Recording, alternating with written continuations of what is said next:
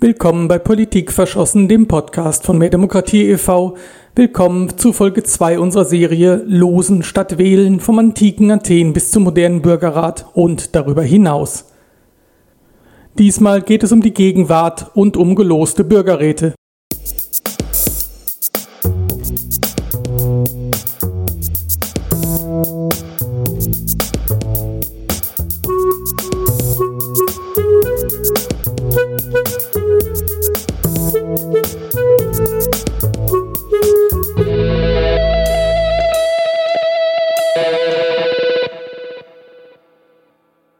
Entscheidungsträgerinnen und Entscheidungsträger werden gewählt, sonst ist es keine Demokratie, denkt man. Doch das war nicht immer und es ist nicht überall so. Mitunter bestimmt der Zufall statt der Mehrheit, wer Macht auf Zeit verdienen bekommt. Im antiken Athen und den italienischen Stadtrepubliken des Mittelalters wurden viele Ämter durch das Los besetzt. Doch konnte nicht jeder ausgelost werden und schon gar nicht jede. Das haben wir in der ersten Folge dieser Serie erfahren. Diesmal springen wir in die Gegenwart, wo losbasierte Bürgerräte immer populärer werden. Für einen Bürgerrat werden ein paar Dutzend Bürger nach dem Zufallsprinzip ausgelost. Sie kommen zusammen, um ein konkretes politisches Problem zu behandeln. Sie beraten sich und sie werden beraten. Dann legen sie der Politik ein Bürgergutachten mit Lösungsvorschlägen vor. Das ist jedenfalls die Kurzfassung. Bürgerräte boomen. Über 50 Bürgerräte gab es in Deutschland auf kommunaler Ebene vier in den Bundesländern und sieben bundesweite Bürgerräte. Hinzu kommt das Projekt Losland, das in zehn Kommunen bürgerratsbasierte Beteiligungsprozesse organisiert. Die Geschichte der ersten bundesweiten Bürgerräte wird uns gleich Jan Renner erzählen. Zunächst aber sprach ich mit dem Bürgerratsexperten Thorsten Stärk. Meine erste Frage, was genau ist das eigentlich, ein losbasierter Bürgerrat? Ja, es gibt ja viele Beteiligungsverfahren und das Besondere bei Bürgerräten ist, dass die Teilnehmer nicht äh, ja, sich selber rekrutieren können, hingehen können zu einer Veranstaltung, äh, die es gibt, sondern für Bürgerräte werden die Teilnehmer zufällig aus der Bevölkerung ausgelost. Normalerweise über das Einwohnermelderegister. Das heißt, es kommen ganz verschiedene Menschen zusammen dort mit ganz verschiedenen Lebensläufen, die gemeinsam über eine Frage, zum Beispiel äh, notwendige Klimaschutzmaßnahmen, beraten mit der Hilfe von Experten normalerweise ein Bürgergutachten formulieren, in dem sie Handlungsempfehlungen aufführen äh, und äh, dieses Bürgergutachten geht dann an die Politik, äh, die sich damit befasst. Wildfremde Menschen aller Bildungsgrade kommen zusammen und beschäftigen sich mit einem politischen Thema und unter, unterbreiten der Politik dann Lösungsvorschläge. Wieso zur Hölle funktioniert das? Ja, weil wir einfach ähm, als Spezies Mensch äh, empathie- und kooperationsfähig sind. Und äh, das machen sich Bürgerräte mit ihren Verfahren eben zunutze, indem äh, ganz konkret darauf gesetzt wird, dass man Menschen äh, zusammensetzt an Tischen, äh, die unter professioneller Moderation dann äh, miteinander diskutieren und Gemeinsamkeiten suchen, statt irgendwie Differenzen, wie wir das in der Parteienpolitik häufig haben. Und ähm, ja, aus dieser Kooperationsfähigkeit entstehen dann eben Empfehlungen, die ähm, einen sehr breiten Konsens äh, widerspiegeln. Es gibt Bürgerräte zwar auch ohne Expertin-Input äh, direkten, aber normalerweise heißt Bürgerrat, dass eben äh, Fachleute, Fachmänner, ähm, Fachfrauen zum jeweiligen Thema äh, Input geben und das sollte natürlich ausgewogen stattfinden, dass es nicht in irgendwie eine Richtung geht, äh, zum Beispiel beim Klimaschutz irgendwie extreme Klimaschutzmaßnahmen, die aber nur weniger empfehlen, sondern das Pro und Contra verschiedener Klimaschutzmaßnahmen dargestellt wird und die Ausgelosten dann entscheiden können, wie weit sie da mitgehen wollen, was sie sich aussuchen, was sie der Politik empfehlen. Am Ende legen Sie ein Bürgergutachten vor, das hast du bereits erwähnt, und zwar dem zuständigen Parlament, also beispielsweise dem Bundestag. Können denn Politikerinnen und Politiker mit den Bürgergutachten etwas anfangen oder prallen da zwei Welten aufeinander? Haben vielleicht Politikerinnen und Politiker ganz andere Fragen und erwarten ganz andere Antworten als der gemeine Bürger? Das wird ja normalerweise vorher abgesprochen, ähm, zumindest bei Bürgerräten, die eben von Parlament oder Regierung auch äh, eingesetzt werden ähm, oder gewünscht werden thematisch ähm, wollen Abgeordnete ja äh, entsprechende Empfehlungen zum äh, gesetzten Thema haben und äh, dann sind sie natürlich nicht desinteressiert oder desorientiert, was da kommt, sondern vorbereitet auf das, was kommt und haben ja auch die Fragestellung äh, dann formuliert normalerweise so dass es da kein äh, Befremden gibt. Und äh, wenn man ein Verfahren gut macht, dann kann man Abgeordnete und Regierung auch in das Verfahren mit einbetten. Nicht, dass sie dann irgendwie zusammen mit den Bürgern an den Tischen sitzen, sondern dass sie äh, mit diesen auch äh, schon vor der Übergabe der Empfehlung ins Gespräch kommen und äh, da ein Kontakt besteht. Wenn es um Bürgerräte geht, wird als liebstes Positivbeispiel oft Irland genannt. Dort lösten zwei Bürgerräte massive gesellschaftliche Konflikte aus bei zwei sehr kontroversen Themen in der Abtreibungsfrage und der Ehe für alle. Zur Erinnerung, Irland ist stark katholisch geprägt. Wie kam es dazu? Es kam dazu, weil es Jahre und Jahrzehnte keine politische Lösung äh, für diese beiden äh, Fragen gab. Ähm, man kann durchaus sagen, dass die Parteien, äh, die im Parlament sind, äh, Angst hatten vor Wählerverlusten es war jetzt nicht so, dass die Bürgerräte äh, die Bevölkerung überzeugt hätten von äh, der Freigabe der Abtreibung. Das katholische Irland, das man früher immer so beschworen hat, gibt es gar nicht mehr. Aber durch die Bürgerräte sind eben diese neuen Mehrheiten sichtbar geworden auch. Und ähm, sie waren so eine Art Katalysator, um eben auch die veränderten Mehrheit zur Wirksamkeit zu bringen. War das denn überraschend für die Politikerinnen und Politiker? Das weiß ich ähm, im Einzelnen nicht. Ähm, ich denke, Sie waren dankbar, dass Sie ähm, das Thema abgeben konnten. Äh, wie gesagt, weil es durchaus auch um die Frage ähm, Verlust von Wählerstimmen geht, ähm, die man vielleicht hatte, und dass das Thema einer Lösung auf diesem Weg zugeführt werden konnte.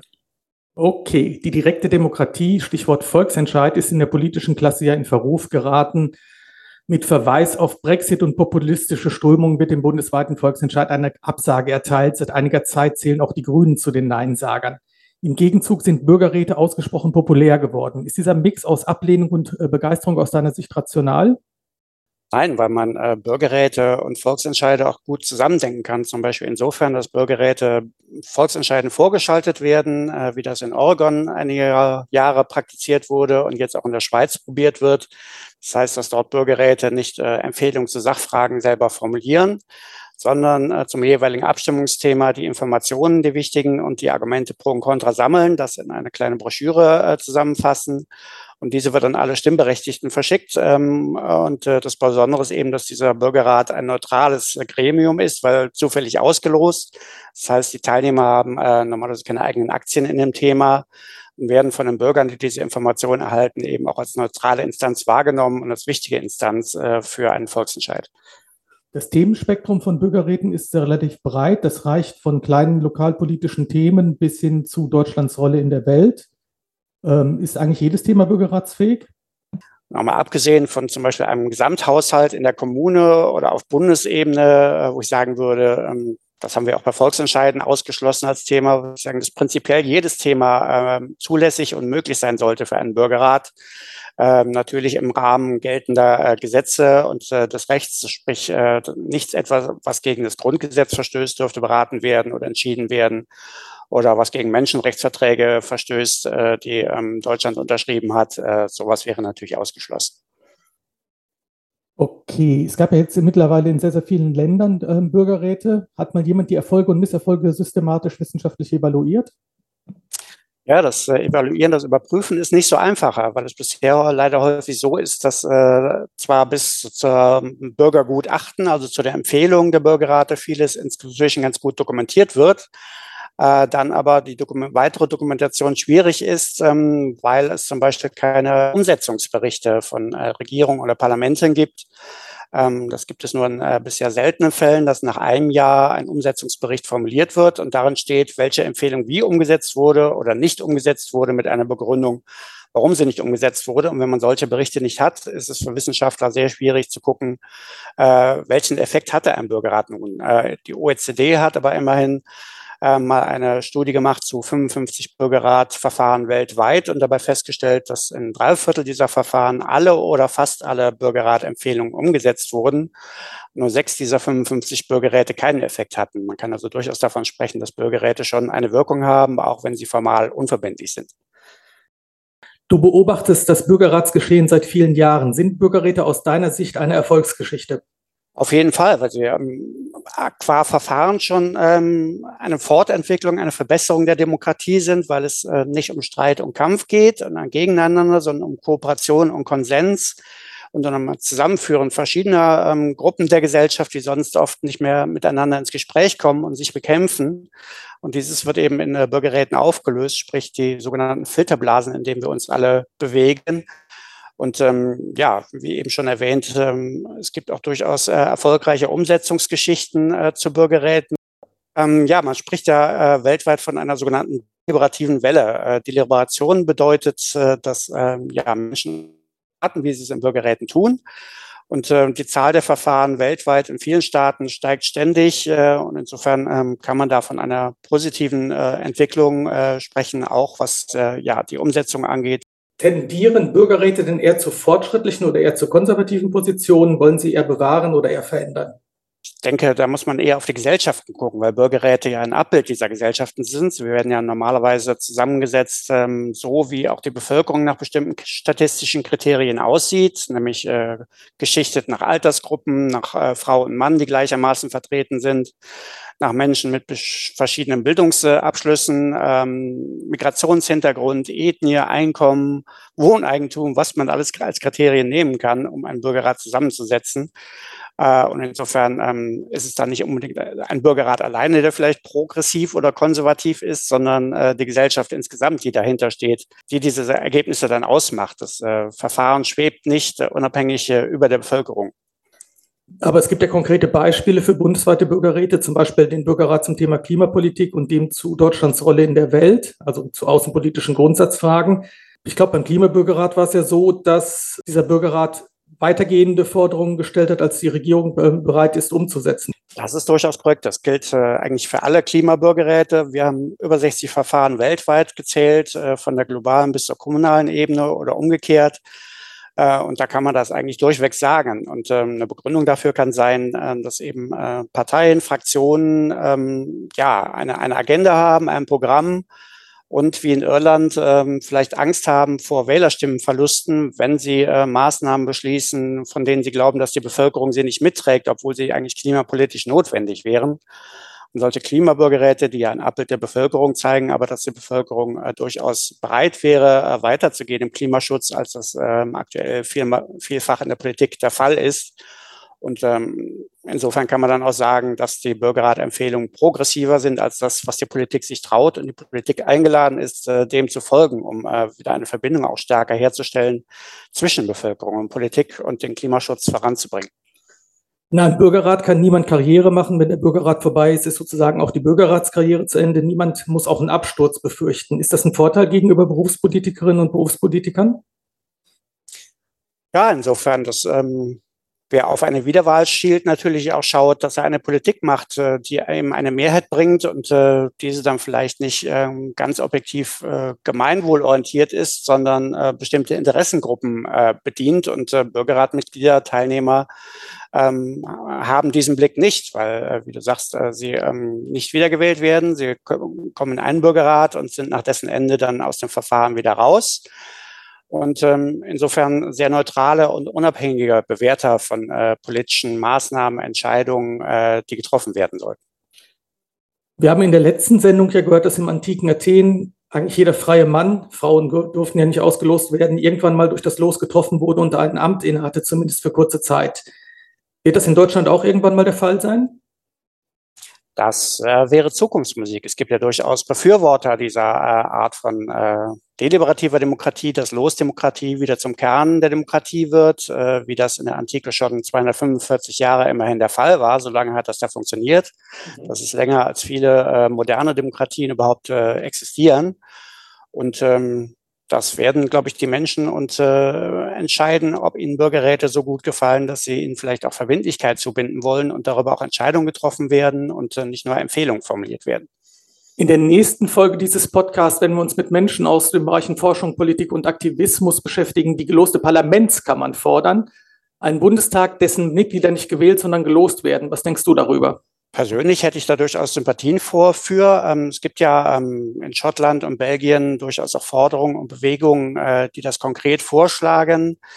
Ähm, und ähm, das in Deutschland äh, auszuprobieren, wäre bestimmt auch nicht falsch. Man muss es dann natürlich äh, wie alles andere auch äh, beobachten, evaluieren, äh, ob es sinnvoll ist und richtig ist, dieses Verfahren dann anzuwenden und neben den gewählten Bundestag eine geloste Kammer zu stellen.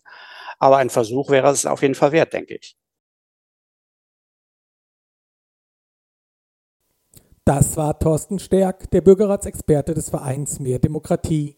Wir begrüßen nun Jan Renner. Jan erzählt uns die Geschichte der ersten bundesweiten Bürgerräte und berichtet, was die Politik in Sachen Bürgerräte plant.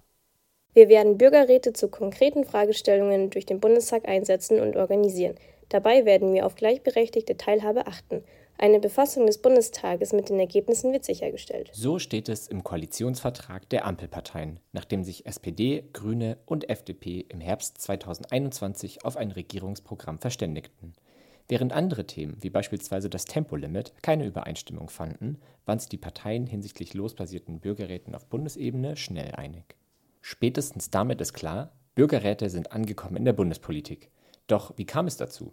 Schließlich sind Bürgerräte auf Bundesebene noch ein recht neues Phänomen. Um das herauszufinden, werfen wir einen Blick zurück ins Jahr 2019.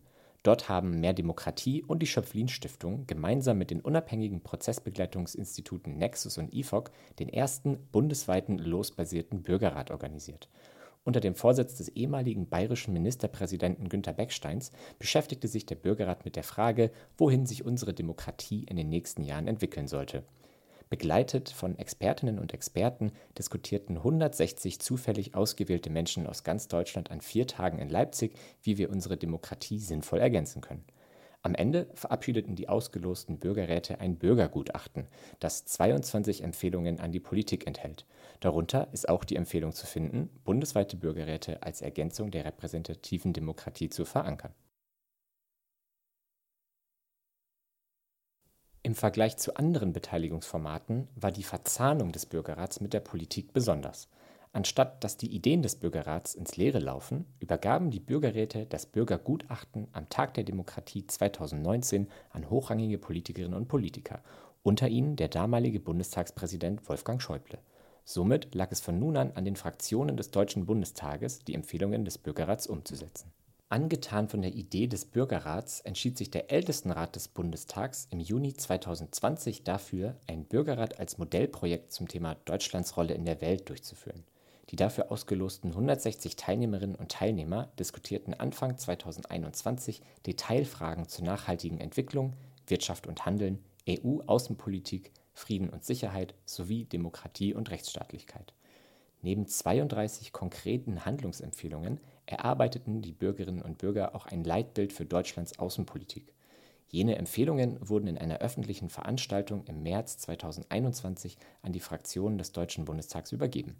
Die politische Umsetzung der Bürgerratsempfehlungen wird zivilgesellschaftlich in Form von Ausschussanhörungen, Gesprächen mit Bundestagsabgeordneten sowie durch Workshops mit Ministerien begleitet. Wie sich zeigen sollte, hat sich diese langfristige Begleitung gelohnt. Zahlreiche Empfehlungen zur Außenpolitik Deutschlands finden sich im Ampelkoalitionsvertrag wieder. Aufgrund der Corona-Pandemie mussten die zehn Treffen des Bürgerrats Deutschlands Rolle in der Welt online stattfinden. Doch aus der Not wurde eine Tugend und die den Bürgerrat beobachtende Bundestagsverwaltung stellte dem digitalen Bürgerrat ein gutes Zeugnis aus.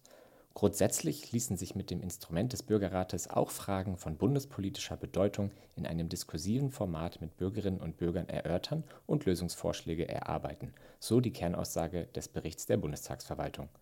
Das Instrument stoße bei den Teilnehmenden auf große Zustimmung und kann der breiteren Legitimation politischer Entscheidungen dienen, indem einzelne Positionen direkt mit Bürgerinnen und Bürgern rückgekoppelt werden können, so der Bericht weiter. Für bundesweite Bürgerräte waren die Erfahrungen und die Evaluation der Bundestagsverwaltung sowie weitere wissenschaftliche Studien wegweisend, um Bürgerräte noch stärker in der Bundespolitik zu platzieren. Zusätzlich bildete sich eine Gruppe ehemaliger Bürgerräte, die durch eigene Gespräche mit Abgeordneten an vielen Stellen mehr Sensibilität und Aufmerksamkeit für das Thema Bürgerräte auf Bundesebene schaffte. Weitere Bürgerräte auf Bundesebene folgten der Bürgerrat Klima beschäftigte sich im Frühjahr 2021 mit der Frage, wie Deutschland die Ziele des Pariser Klimaschutzabkommens einhalten kann. Oder der Bürgerrat Bildung und Lernen, in dem die ausgelosten Teilnehmerinnen und Teilnehmer die Zukunft des Bildungssystems diskutierten. Die Berichte ehemaliger Bürgerräte sowie ein großes Bündnis aus über 40 Organisationen sorgten im Bundestagswahlkampf 2021 dafür, dass die Parteien an Bürgerräten nicht drumherum kamen und so nahmen die Ampelparteien schlussendlich das Thema Bürgerräte mit in den Koalitionsvertrag auf. Hilfreich für die bisherigen und die weiteren Schritte ist der hohe Stellenwert von Bürgerräten im Bundestagspräsidium. Nicht nur Wolfgang Schäuble, der selber Schirmherr vom Bürgerrat zu Deutschlands Rolle in der Welt war, sondern auch seine Nachfolgerin Bärbel Baas halten große Stücke auf die losbasierte Deliberation der Bürgerinnen und Bürger. Der Anschub vom Präsidium, der Bundestagsverwaltung und nicht zuletzt aus der Zivilbevölkerung macht sich bemerkbar.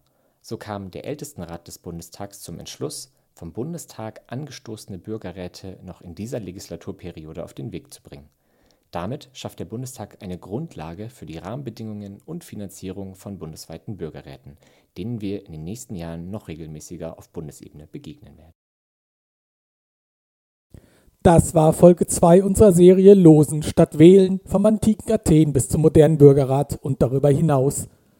Nachdem wir Vergangenheit und Gegenwart losbasierter Demokratie besprochen haben, werfen wir in der dritten Folge einen Blick auf die potenzielle Zukunft. Manch einer wünscht sich losbasierte Parlamentskammern, dazu bald mehr auf diesem Kanal. Auf Wiederhören.